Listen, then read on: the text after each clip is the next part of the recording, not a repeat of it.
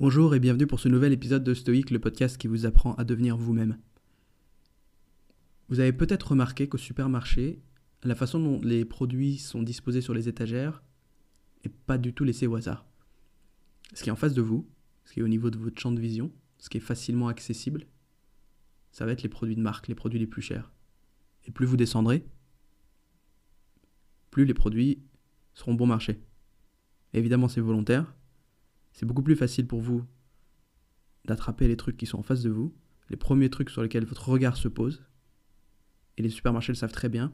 Et ça fait partie des nombreuses petites choses qu'ils utilisent pour exploiter le pouvoir de nos habitudes, pour exploiter nos réflexes. Le fait que, naturellement, on a tendance à chercher à faire le moindre effort. Et donc, si on trouve un truc qui nous convient dès le premier coup d'œil, on va l'attraper, et voilà. Alors, ça, c'est quelque chose que vous pouvez exploiter vous si vous voulez essayer d'adopter des bonnes habitudes. Vous pouvez décider d'organiser votre frigo comme un supermarché en mettant en face de vous les trucs que vous essayez de manger plus. Et de mettre en bas des étagères les desserts et les conneries que vous essayez d'éviter. Alors bien évidemment, c'est encore mieux si vous ne les avez pas achetés. D'ailleurs, un autre truc utile pour quelqu'un qui essaierait de changer son alimentation, c'est de ne pas faire ses courses en ayant faim. Parce que c'est exactement le moment où on remplit son panier avec les chocobons et toutes les, toutes les conneries. Maintenant, si c'est trop tard et que vous avez des, vous avez des danettes au frigo, mettez-les en bas et essayez de mettre les pommes en face de vous. Essayez de mettre les trucs en face de vous que vous avez envie d'essayer de manger plus et que vous avez peut-être du mal à manger suffisamment régulièrement. Ce qui est dans votre environnement évident, ce qui est dans votre environnement immédiat, c'est ce qui va être le plus facile pour vous à consommer, ça va être l'habitude qui va être le plus facile pour vous à suivre. C'est pour ça que c'est tellement addictif. Le téléphone, on l'a toujours dans la poche. On est obligé de le sortir pour regarder les messages. Il est toujours sous nos yeux.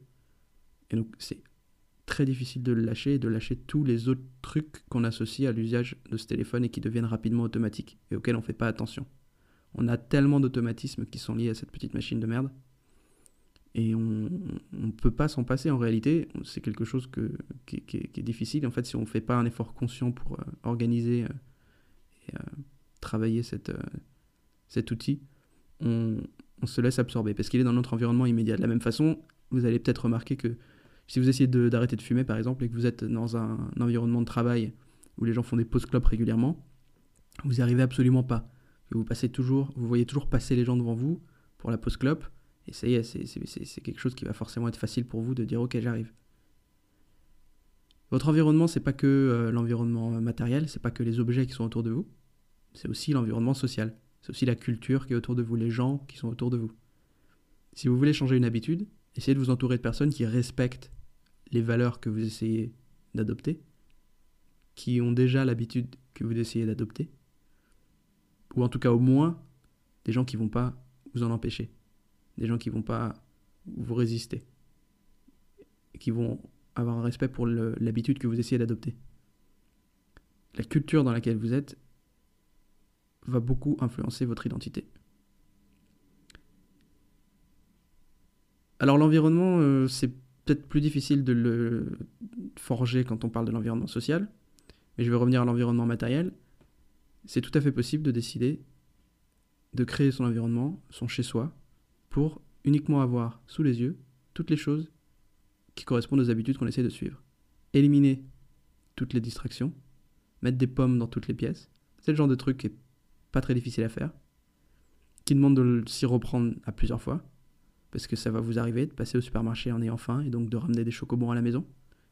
Mais si vous prenez comme euh, principe de vie que pour votre environnement c'est quelque chose d'essentiel, petit à petit, vous allez peut-être commencer à éliminer de la cuisine tous les trucs qui sont pas essentiels, justement. Donc, réfléchissez à votre environnement matériel, à votre environnement social, et vous allez voir que c'est une façon de réfléchir à vos habitudes et de vous faciliter les choses énormément. Voilà, à demain.